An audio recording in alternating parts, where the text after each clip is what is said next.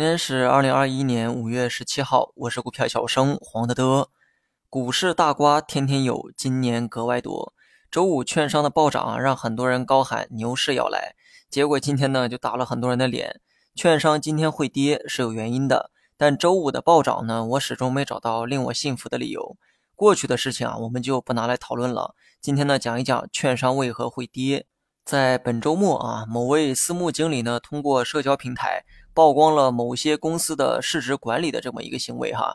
有人好奇什么是市值管理，我想解释，但解释的太详细又怕被关小黑屋，所以呢，你仔细想一想，市值这个东西跟哪些因素有关？当然是股价。那市值管理是不是可以叫股价管理？既然是管理股价，那是不是也可以叫做某某股价？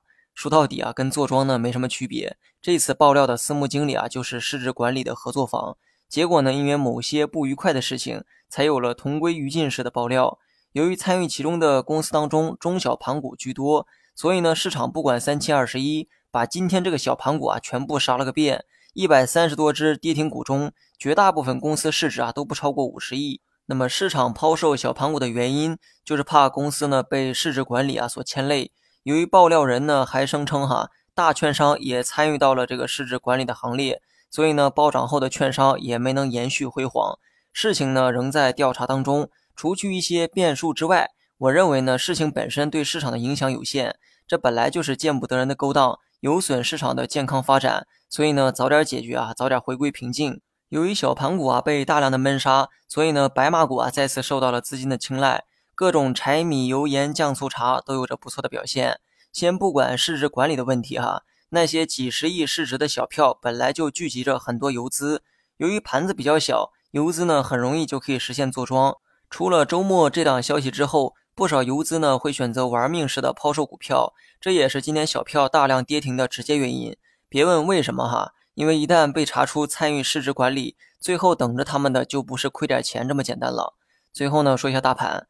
虽然周末呢出了个黑天鹅，但大盘走势呢并没有受到太大影响，指数呢继续反弹，同时啊击穿了三千五百点，短线趋势呢可以继续看反弹，只是涨幅呢多少会有所收窄。上周呢说过，三十线是定义反弹的一个标准，如今呢大盘反弹到了三五一七点的高度，所以标准呢我们要顺势转移到五日线，只要不破五日线，你就可以持续看反弹，即便说出现了短暂的这么一个调整。只要保持在五日线上，你就可以乐观的面对它。另外呢，还得嘱咐一句哈，不管有没有今天这种事情发生，小市值的股票不要轻易的去碰。很多人呢没有市值的概念哈，即便说选择小市值，建议你选择二百亿以上的股票，而五十亿以下市值的股票，建议你直接舍弃。不要跟我讲什么富贵险中求，你有那好运气，不妨去彩票站找一找机会。好了，以上全部内容，下期同一时间再见。